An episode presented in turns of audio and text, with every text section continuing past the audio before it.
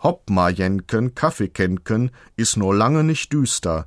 Wenn du dann no Huse kümmst, kriegst wat mit'n Püster. Dieser Vierzeiler ist ein vielfach überliefertes münsterländisches Lied, das von den Kindern beim Eintreten der Dunkelheit gesungen wurde.